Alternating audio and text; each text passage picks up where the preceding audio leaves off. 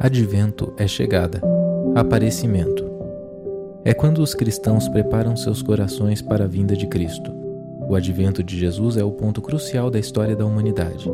Em sua primeira e segunda vinda, o que Jesus fez e irá fazer trouxe e trará consequências para toda a eternidade. Tudo é sobre ele e tudo é a partir dele. Por isso, nessas semanas que antecedem o Natal, dedicaremos tempo para meditarmos e renovarmos nossa esperança que nasce da beleza e significado no mistério da encarnação do Filho de Deus. Bem-vindo à série Advento. Vamos ler João do 1 ao 14, por gentileza? No princípio era o Verbo, e o Verbo estava com Deus, e o Verbo era Deus. Ele estava no princípio com Deus. Todas as coisas foram feitas por ele e sem ele nada do que foi feito se fez. Nele estava a vida, e a vida era a luz dos homens. E a luz resplandece nas trevas, e as trevas não a compreenderam. Houve um homem enviado de Deus, cujo nome era João. Este veio para testemunho, para que testificasse da luz, para todos, para que todos crescem por intermédio dele. Não é, ele não era a luz, mas veio para que testificasse dela. Ali estava a luz verdadeira que ilumina todo homem que vem ao mundo. Estava no mundo e o mundo foi feito por ele, e o mundo não o conheceu. Veio para o que era seu e os seus não o receberam. Mas a todos quanto os receberam, o receberam, deu-lhes o poder de serem feitos filhos de Deus, aos que creem no seu nome, os quais não nasceram do sangue, nem da vontade da carne, nem da vontade do homem, mas de Deus. E o Verbo se fez carne e habitou entre nós, e vimos a sua glória como a glória do unigênito do Pai, cheio de graça e de verdade. Amém? Glórias a Deus por essa palavra. Pai, nós te agradecemos por essa manhã de encontro, por essa manhã de celebração, de instrução, de relembrar, de reconscientizar, Senhor Deus, as nossas mentes acerca da tua obra salvífica. Obrigado pela oportunidade de poder olhar a face dos nossos irmãos, de ouvir o teu santo evangelho e de confessar, reconhecer, cantar e adorar ao Senhor na beleza da sua santidade. Nós pedimos por espírito de sabedoria e de revelação. Nós pedimos para que Cristo se revele em nós e a partir de nós como nosso rabi, como nosso mestre, como nosso guia, que libera sobre nós palavras de vida eterna a fim de que possamos viver a redenção que você preparou para nós e a partir deste encontro anunciar a sua redenção ao mundo para que ele se reconcilie com o Senhor. Por isso pedimos a sua graça e o seu favor nessa manhã, em nome do Senhor Jesus. Amém. Ah, então, como o Fafa explicou no início, nós vamos falar sobre a, a obra a obra de Jesus, o advento, o aparecimento de Jesus como um todo, uma perspectiva passada ou histórica, né? depois nós vamos falar sobre uma perspectiva presente e por último, uma perspectiva vindoura e eterna. E hoje nós vamos nos dedicar especificamente sobre essa questão da perspectiva passada, mas o que vale nós considerarmos, abre comigo em 1 Timóteo 3,16, por gentileza. O texto diz assim: E sem dúvida alguma, grande é o mistério da piedade. Deus se manifestou em carne, foi justificado no espírito visto dos anjos, pregado aos gentios, crido no mundo e recebido acima na glória.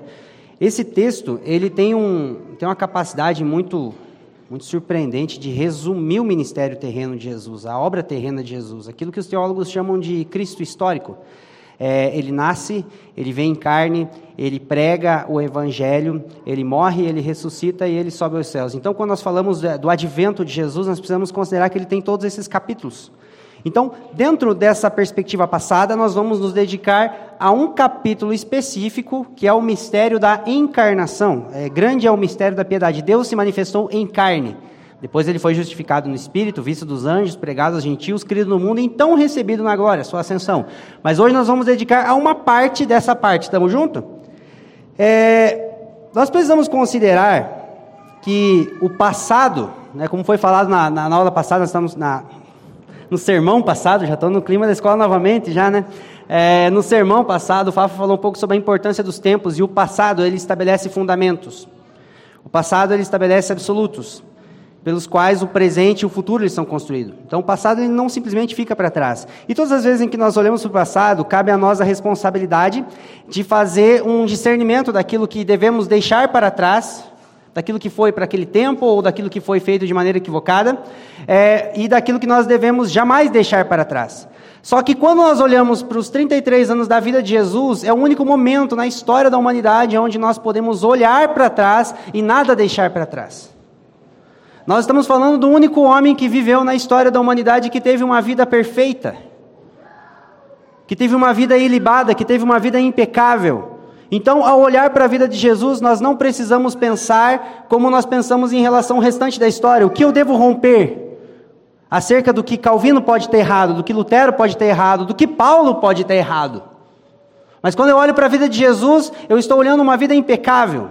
E a partir dessa vida impecável, a partir dessa, dessa história que não possui mácula, absolutos são estabelecidos pelos quais nós podemos desenvolver a nossa vida cristã hoje. Então, nós vamos nos dedicar a isso, nós vamos olhar para o mistério da encarnação e nós vamos refletir sobre como isso tem o poder de impactar a vida da igreja, seja na sua identidade, seja na sua posição, seja na sua devoção ou seja na sua vocação. Então, nós vamos pensar sobre como o mistério da encarnação é, ele afeta a nossa vida cristã. Tamo junto? Tudo certo até aqui? Ah, então vamos lá. É, o cristianismo, nós precisamos entender que o cristianismo ele não está fundamentado numa doutrina, ele está fundamentado numa pessoa. Talvez esse é o fato que distingue a religião cristã de todas as outras religiões.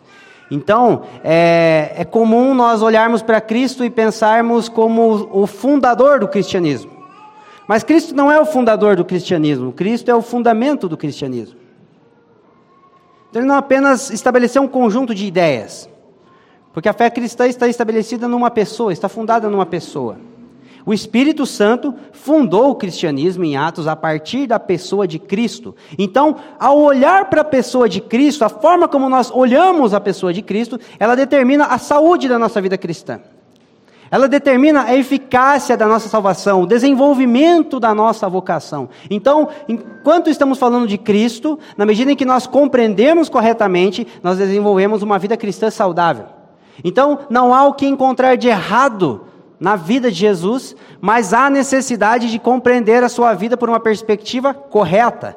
Então, quem pode estar errado a respeito de Cristo somos nós, por isso nós devemos nos dedicar, aproveitar essa, essa data do calendário cristão, para que nós possamos pensar na pessoa de Cristo e refletir sobre como isso vai afetar a nossa vida, como isso vai afetar a nossa vocação. Ah, eu gostaria de falar com vocês um pouco agora sobre a, a, questão da divindade e da humanidade de Jesus. Esse texto de, de João 1, ele não é um texto novo. Quem aqui já ouviu esse texto? Todos nós. É, é um dos textos mais conhecidos. O Evangelho de João é a, é a, porção das Escrituras mais publicada na história da humanidade. É o livro mais publicado na história. São bilhões e bilhões de exemplares, especificamente do livro de João. A, a Bíblia é o livro mais publicado no mundo e o livro de João é o livro mais publicado da Bíblia. Então não é um texto novo, só que a dificuldade que nós temos às vezes com textos novos, aliás, com textos que não são novos, é achar, é pressupor que aquilo a gente já entendeu, aquilo a gente às vezes acaba banalizando aquilo que é básico. Ah, João 1, o princípio era o verbo. O verbo se fez carne.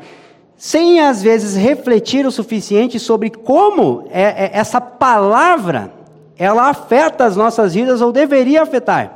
É interessante que João começa da mesma forma que Moisés começa em Gênesis, no princípio. Só que no princípio, Moisés fala que no princípio Deus criou. Aí, alguns mil anos depois de Moisés, João ele está fazendo uma releitura da história e ele diz: no princípio era o verbo. Então, olhar para a história, João conclui que a história da humanidade ela não se concentra naquilo que Deus fez, mas ela se concentra naquilo que Deus é. Então a história do homem está centrada na pessoa de Jesus. No princípio era o Verbo, e o Verbo se fez carne. Então, é, quando nós pensamos na, na, encarnação de Jesus, isso é, é, é, básico, é elementar. Agora no Natal, a gente faz presépio, a gente relembra do nascimento de Jesus, a gente pensa no, no Cristo, homem, é, na Páscoa, acerca da sua ressurreição também. Mas para para refletir no que isso significa na prática. Se você considerar a grandeza de Deus e a pequenice do homem, o mistério da encarnação é de longe o tema, o assunto, a, a, a ação na história da humanidade que é mais difícil de compreender. A doutrina da eleição fica fácil. Escatologia vira fichinha. Todos os dilemas teológicos se prostram diante do fato de, do, do, Deus que se fez homem. Olha, olha o tamanho de Deus. Eu gosto muito de, de dessas páginas de que fala de galáxia, estrela, planeta, tem um tipo mistério do mundo, mistério do espaço. Eu amo isso, porque é legal para você ter uma, uma ideia da, da grandeza de Deus. Quantas bilhões de estrelas existem dentro da Via Láctea?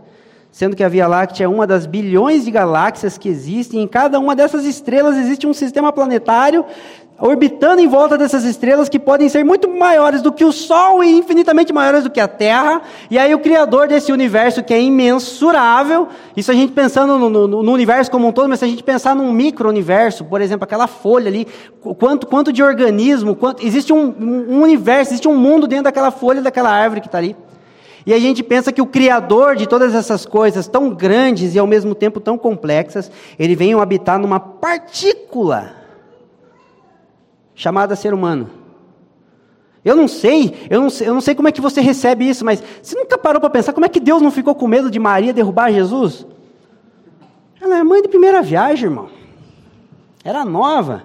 Às vezes, quando vão pegar meus bebês no colo, eu olho com aquela cara assim, pode pegar, mas por dentro, assim, tipo, segure direito, em nome de Jesus. Só que ele sabe segurar, né? A gente já fica assim, porque, tipo, não vai. De... Cara, Maria podia derrubar Jesus do colo. Maria podia esquecer Jesus no berço de noite e às vezes ele ficar com fome, podia ter uma morte súbita. Deus confiou de tal forma, na sua soberania, a ponto de se fazer um homem tão pequeno como nós. Se, ainda que Jesus não fosse humilhado, Ainda que ele não fosse crucificado, se ele viesse como homem, ele fosse ovacionado, ele, todo mundo amasse ele, ainda assim seria uma humilhação Deus se fazer homem. A encarnação por si só é um ato de humilhação. Um Deus, o Criador de todas as coisas, se submeter a pesar 3,5 kg, gente. Respirar, ter fome, ter sede, frio, sentir dor. Isso não nos espanta, isso não nos impressiona quando temos uma visão pequena acerca de quem é Deus. Por isso que para os judeus, a, a, encarnação de Jesus, a ideia de que Jesus era o Filho de Deus, aquilo era um escândalo, porque os judeus eles tinham noção da grandeza de Deus. É, então, quando, quando eles pensavam no, no, Criador de todas as coisas, no Redentor de todas as coisas, é, em Jesus. Não, você, você pode ser um profeta, mas se você falar que você é Deus, aí é, é complicado a gente aceitar. Então, é, os judeus tiveram muita dificuldade de entender, de aceitar isso, porque de fato é um, é um escândalo. É um mistério muito grande. Só que nós precisamos entender que o Cristo a quem nós adoramos, ele é 100% Deus e 100% homem. As duas naturezas não se misturam, as duas naturezas não se dividem. Qualquer teologia sistemática respeitada e séria vai ter um capítulo específico somente para isso, sobre a divindade de Jesus. É, e, e, é interessante que no século IV e no século V da era cristã, durante 200 anos, ou até um pouco mais, a, a divindade de Jesus foi pauta das principais discussões teológicas da, da igreja nessa época. É, teve concílio que durou mais de 70 anos. E o tema era: Jesus é Deus mas ele era homem, porque os judeus tinham dificuldade de reconhecer a divindade de Jesus. Você pode ser um profeta, mas Deus é difícil reconhecer que você é Deus. Por outro lado, os gregos, eles reconheciam que Jesus era divino, mas não aceitavam que ele era humano. Daí o gnosticismo, olha, ele era tipo homem, ele era em forma de homem, mas ele era um fantasma. Tipo, ele não era um ser humano mesmo assim, mas na verdade, Jesus é 100% Deus e 100% homem. Como é que você explica isso? Não sei tenho a mínima ideia.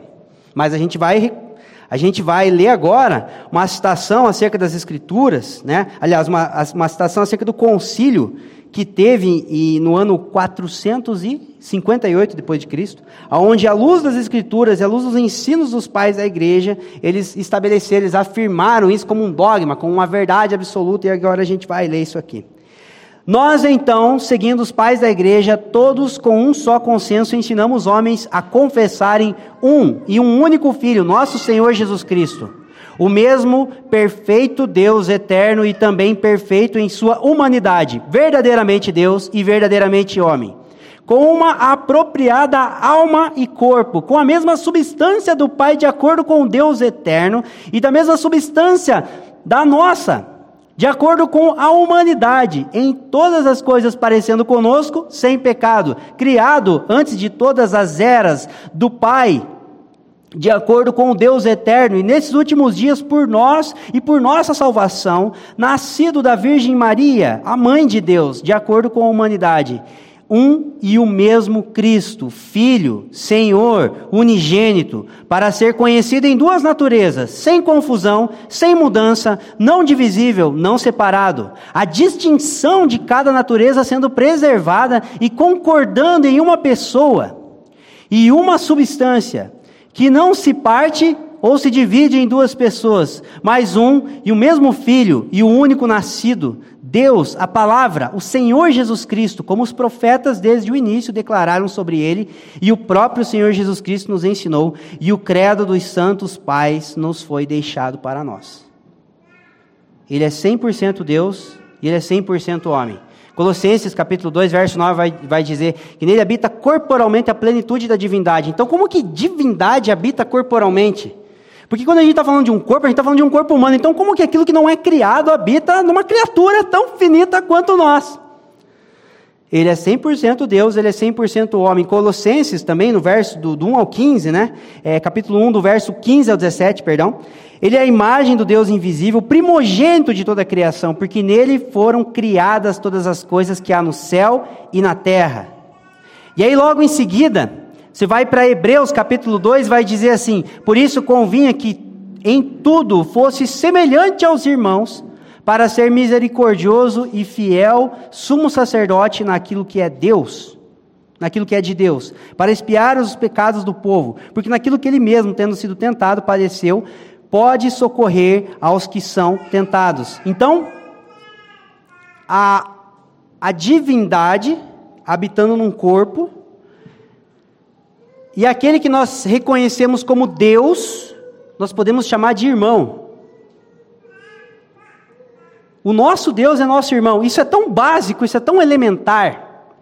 Mas isso, é, para a racionalidade humana, para a compreensão, isso é tão escandaloso. Porque em Cristo, o meu Deus é meu irmão, cara. A nível de identificação, ele viveu a nossa vida, ele passou por aquilo que nós passamos. Ele sabe do que nós estamos sentindo. Esse é o Emmanuel, não é apenas o Deus que vem habitar entre nós, mas o Deus que vem habitar em nós. Isso te deixa espantado? Fala a verdade. É, Calvino, ele disse o seguinte: através da fraqueza da natureza humana, ele poderia provar a morte, e com a força da natureza divina, ele podia superá-la. Então, por que Cristo tinha que ser homem? Porque ele tinha que morrer. Mas por que Cristo tinha que ser Deus? Porque ele era o único que podia vencer a morte. Então, se ele não fosse homem, ele não poderia morrer e se entregar pelos nossos pecados. E se ele não fosse Deus, ele não podia suportar o peso da morte e muito menos vencê-la. Ele é Deus e ainda assim é um Deus que adora. Você já, pensou, já parou para pensar que Deus adora Deus? Porque em Cristo, o Deus Filho adora o Pai. Então ele é um Deus que adora em Cristo. Mas, apesar disso, ele é um homem que é adorado. Porque toda criatura, o povo de Deus, nós adoramos a pessoa de Jesus. Então nós adoramos um homem. E o Deus que se fez homem adora. Gente, isso, é, isso é, eu não tenho, eu não tenho condições de, de, sabe? É muito paradoxal, mas não é incoerente. Porque a nossa mentalidade, ela é fragmentada, ela não consegue unir coisas que o pecado destruiu. Só que Efésios capítulo 1, verso 10 diz que em Cristo todas as coisas no céu e na terra elas convergem, elas encontram sentido. Por isso paradoxos. Porque nascemos em uma era onde tudo é fragmentado e estamos provando o antigosto de uma era onde tudo será reconciliado. Por isso que nós olhamos para verdades que, como essas e pensamos, como é que funciona? Vai chegar um momento em que a gente vai compreender tudo isso. Mas diante daquilo que nós não conseguimos compreender, nós temos a oportunidade de adorar. É o que Paulo faz na doutrina da eleição, por exemplo, em Romanos capítulo 11, ele termina Ó profundidade das riquezas, a sabedoria do conhecimento de Deus. Ele termina adorando, porque não tem o que fazer. É, então, esse é o nosso Deus. Ele é 100% Deus e 100% homem. É, mas é, é, importante nós pensarmos como isso afeta né, a, a, a, vida da igreja. Eu gostaria de falar sobre como isso afeta a, a natureza da igreja. Jesus ele é relatado nas Escrituras como videira, ele é relatado como primogênito, como primícias. E tudo isso fala da primeira parte de algo que vai é, passar a existir na mesma substância. Então, a forma como Jesus nasceu, ela explica a forma como nós nascemos em Deus, a forma como nós somos formados. Lembra que ali em João 1, a gente estava lendo, e aí logo em seguida, aqueles que creram, os quais não nasceram da carne e do sangue, mas da vontade de Deus. Então, o nascimento, a encarnação de Jesus, ela determina a forma como nós somos formados. Assim como Cristo foi formado, nós também somos formados. Então você vai para Gênesis, o primeiro Adão ele é uma mistura convergente do, do, do barro, da, do material terreno criado com o sopro de Deus. Aí o último Adão ele segue esse mesmo padrão. Ele é fruto de uma mulher, mas do sopro do Espírito. Então a natureza humana e a natureza divina convergindo, sem que Deus deixe de ser Deus e sem que o homem usurpe o lugar de Deus, mas Deus e homem ocupando a mesma pessoa.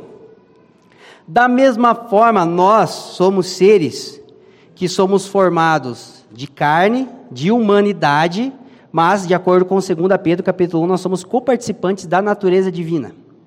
E quando nós pensamos que a gente é homem, templo da divindade, não há espaço nem para humanismo e nem para espiritualismo na nossa vida. Isso é tão básico, mas muitas vezes nós temos dificuldade de reconhecer, de desenvolver essa ideia de que nós somos a semelhança do Filho de Deus. Porque muitas vezes a gente mede a nossa espiritualidade pelo nosso nível de esquisitice. Quanto mais esquisito eu conseguir ser, mais espiritual eu sou. Fala a verdade, quem nunca passou por essa fase? Vai passar um dia. Ou não, se Deus quiser. Não é verdade? Hoje em dia, espiritualidade, quanto mais esquisito você soprar, gritar, voar, todo mundo quer ser leão, quer ser águia, ninguém quer ser gente. A coisa mais profética que existe no mundo é ser um ser humano que caminha de acordo com os princípios do novo céu e da nova terra. Isso é ser profético. É ser alguém que antecipa o povo da era vindoura. A igreja por si só ela é profética. A profecia é o testemunho de Jesus. Apocalipse 19, né? Ah, mas aí tem o outro lado, o humanismo, o racionalismo. Eu só consigo crer naquilo que eu consigo compreender e explicar e dominar com a minha mente. O racionalismo. Tudo é explicado pela psicologia e pela ciência. Então, é, quando pensamos a nossa natureza em conformidade com o Filho de Deus, a espiritualidade e a humanidade não estão em conflito. O que está em conflito é a espiritualidade e a carnalidade. Aí você aprende o papel, o, o, o significado espiritual de ser um pai, o significado espiritual de ser um marido, o significado espiritual de ser um irmão, de servir a congregação, de ser um trabalhador. Parece que isso é tão comum, parece que isso é tão ordinário. A gente tem que fazer coisa grande, a gente tem que deixar um legado, a gente tem que, sei lá, fazer uma coisa, fazer um nome, fazer isso, fazer aquilo. Mas Jesus não escreveu nenhum livro, a gente está até na frente dele. Eu escrevi três apostilas para novamente e Jesus não deixou um livro, cara. É, então, a, a, espiritualidade, ela se manifesta através da nossa humanidade, e não em detrimento da nossa humanidade. É, isso é um pensar convergente. Isso é um pensar de acordo com a integralidade daquilo que é espiritual. Porque se nem Jesus deixou de ser homem para manifestar o Pai, na verdade, ele manifestou o Pai se tornando homem.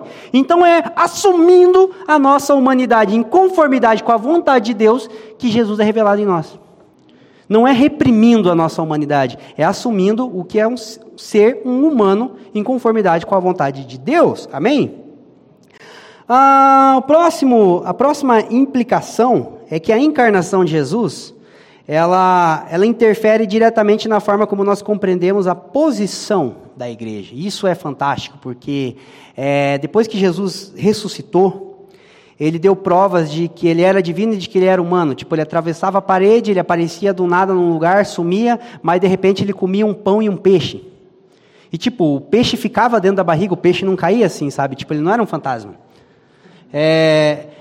Tomé tocou na ferida. É...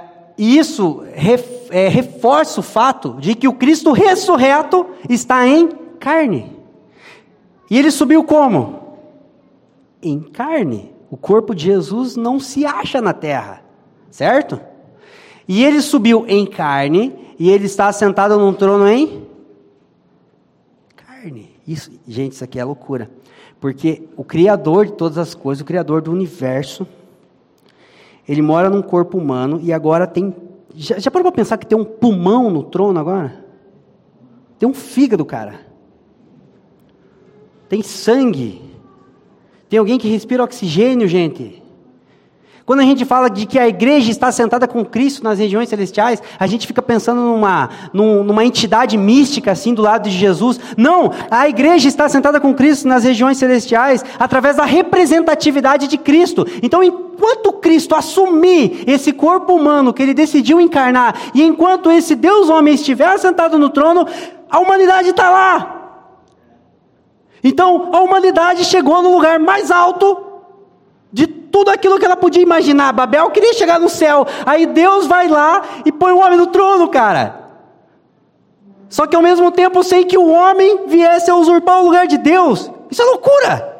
Porque a gente chegou no, no trono do universo e mesmo assim o universo não é antropocêntrico. Como isso? Ele fez o que a gente sempre quis em nossa natureza caída, mas sem precisar se rebelar contra o Pai dele, o Deus dele.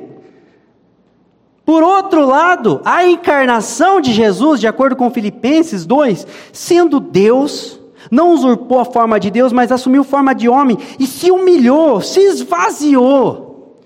Então, de um lado, Deus levou a humanidade ao lugar mais alto, mas sem que Deus deixasse de ser Deus e o homem deixasse de ser homem. Mas por outro lado, Deus levou a divindade ao lugar mais baixo. Isso para a igreja tem um significado muito importante na forma como nós desenvolvemos a nossa vida cristã.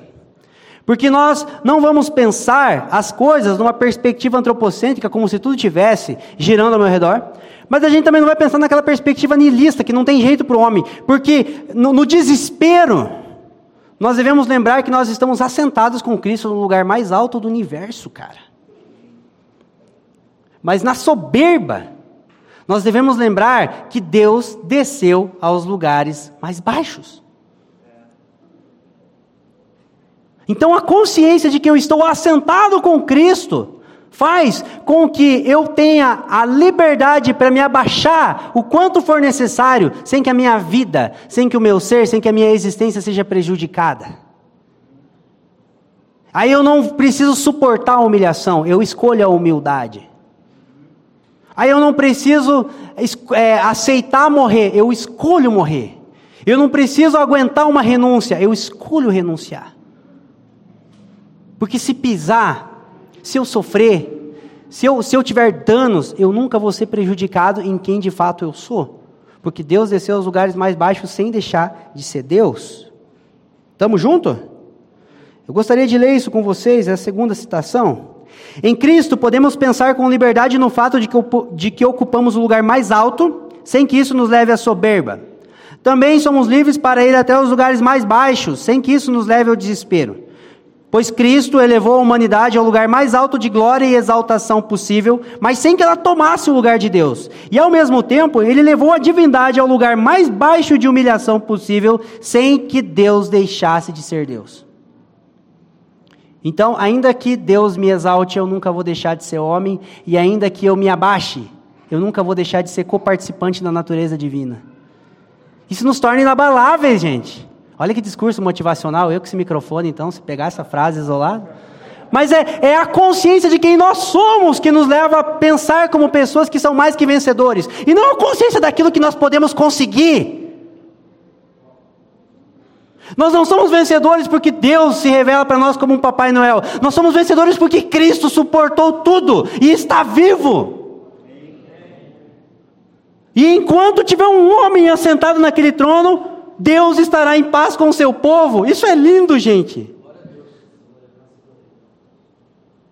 É isso que gera em nós regozijo, é isso que faz de nós, isso que extrai de nós perplexidade, adoração, exaltação, rendição. É, E o próximo aspecto é que a encarnação de Jesus, ela interfere diretamente na devoção da igreja. É, tem sido muito falado é, nesse púlpito nos últimos meses acerca do deísmo, né? A ideia de que Deus criou todas as coisas, que toma mal e foi tirar férias. Ah, mas quando você olha para a pessoa de Jesus, o Emmanuel, o Deus conosco, não existe a possibilidade de qualquer tipo de deísmo. A, o Deus homem, ele é o maior argumento contra qualquer tipo de deísmo, porque ele deu, ele, o Deus, Pai de Jesus Cristo, se manifesta em Jesus, ele não decide apenas habitar entre os homens, ele decidiu habitar nos homens. Já para pensar que Deus podia ter escolhido qualquer corpo para ele? Ou nenhum, porque ele não precisa. e ele escolheu ser um homem, ele escolheu ter cabelo, Max. Ele escolheu ter dois olhos. Ele escolheu estar aqui. Então isso significa que ele ama isso. Isso significa que nós não adoramos um Deus distante, nós adoramos uma pessoa. E mais especificamente, isso, isso que era o escândalo no primeiro século, né? nós adoramos um homem. Para os judeus isso era loucura. Vocês estão adorando alguém que a gente não acredita que ele era Deus. E para os romanos isso era uma ameaça, porque o único que pode ser adorado no império é César. Se vocês estão adorando um outro homem, então esse homem é uma ameaça e vocês também. E você acha que os primeiros cristãos deixaram de adorar Jesus ante uma perseguição judaizante, ante uma perseguição romana? De forma alguma. Então, a, a, a, a pessoa, o Deus homem, eles, que, eles, que eles adoravam, era algo muito pessoal. Tenta pensar para os primeiros cristãos, isso tem muito a ver com o que o Fafa falou na semana passada, sobre a gente entender que a gente participa da história, né? Os primeiros cristãos, eles, eles adoravam alguém que eles sabiam que estava no trono de, do universo, mas aí, de repente, na comunidade tinha um dos primeiros seguidores de Jesus. Olha, esse que a gente está adorando e está no trono do universo, eu pesquei com ele. A gente foi na padaria junto. Eu até briguei com ele umas horas, que me pegou meio mal-humorado. Aí Pedro, ele me chamou de demônio. Eu até neguei ele. Era pessoal. Então, o judeu do primeiro século, ele celebrava a Páscoa nós saímos do Egito. Há dois mil anos depois. O cristão de hoje, ele precisa entender que ele estava naquela ceia, naquela mesa. Isso fala de uma adoração pessoal, isso fala de um Deus que se identifica com as nossas fraquezas. Então Deus ele está interessado em cada detalhe da vida humana. Não tem parte da nossa vida para qual Deus não esteja preocupado, para qual Deus não esteja atentando. Isso faz com que a gente não precise mais buscar um Deus que está distante, se eu me tornar mais santo, mais isso, mais aquilo, eu vou chegar mais próximo. Não, Deus não está a um milímetro de distância de nós. A santidade vai nos ajudar a ter consciência disso. É, e por fim, a encarnação de Jesus, ela interfere diretamente na forma como a igreja desenvolve essa vocação. Por quê? Cristo, ele desenvolveu a sua vocação como? Encarnando. Não é idealizando, não é realizando. Isso, isso não tem a ver com, é, com algo teórico. É, isso não tem a ver com algo pragmático. Não é só um campo de ideias, não é só dar resultados. E hoje em dia parece que a gente sempre migra para esses dois lados no desenvolvimento da nossa vocação. Porque de um lado a gente lê dois, três livros e acha que é um teólogo de internet e está fazendo a obra de Deus brigando com a galera no Facebook. Aí do outro lado, a gente sai da comida para pobre, a gente sai fazer isso, a gente sai fazer aquilo e tal, tal, tal e tal e tal, como se Jesus não desse conta de salvar a humanidade sozinho. Aí a gente acha que a gente está fazendo a obra de Deus. Mas a vocação dos cristãos, ela, ela está relacionada a se tornarmos a imagem e semelhança de Jesus Cristo. Então, a forma como nós, como, como nós desenvolvemos a nossa vocação, ela é encarnacional. Só faz sentido para Deus aquilo que é real. Só faz sentido para Deus aquilo que é verdade, aquilo que é integral. Não importa se, se seja uma boa obra pequena, mas que ela seja verdadeira, que ela seja resultante da transformação de um todo. Não importa se você tenha que andar mais devagar, seja um homem de verdade, seja uma mulher de verdade. É, então, isso, isso é algo visceral, isso é algo comprometedor, isso é algo integral. Então, quando nós pensamos no desenvolvimento da nossa vocação, se Cristo desenvolveu a sua vocação encarnando, como que nós vamos desenvolver a nossa vocação? Encarnando. O que resta de tudo isso aqui é o que é real na nossa vida. Não quanto a gente conhece, não quanto a gente faz, não quanto a gente consegue, não quanto a gente renuncia, mas o quanto a gente se torna a imagem e semelhança de Jesus. Por isso que o autor de Hebreus, eu queria te convidar a ler junto comigo esse texto, para que nós pudéssemos finalizar essa, essa, essa breve explanação, essa breve reflexão. Ele diz assim: Portanto, também nós, visto que temos a nos rodear é, tão grande nuvem de testemunhas, desembaraçando-nos de todo o peso e do pecado que tenazmente nos assedia. Corramos com perseverança a carreira que nos está proposta. Preste atenção nessa, né, nesse, nesse, nessa parte.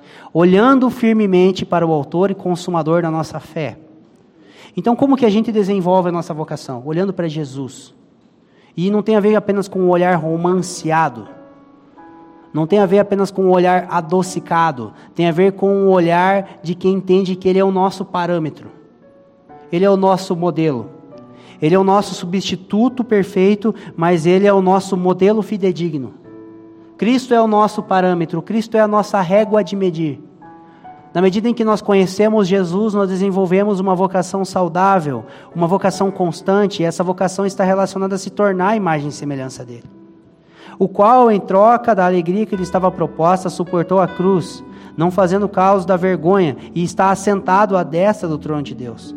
Considerai, pois, atentamente aquele que suporta a tamanha oposição dos pecadores contra si mesmo, para que não vos fatigueis, desmaiando em vossa alma. Amém, irmãos? Obrigado por nos ouvir. A Família dos que Creem é uma igreja local em Curitiba, comprometida com o Evangelho e a vida em comunidade. Para nos conhecer melhor e manter contato, acesse famíliadosquecreem.com.br.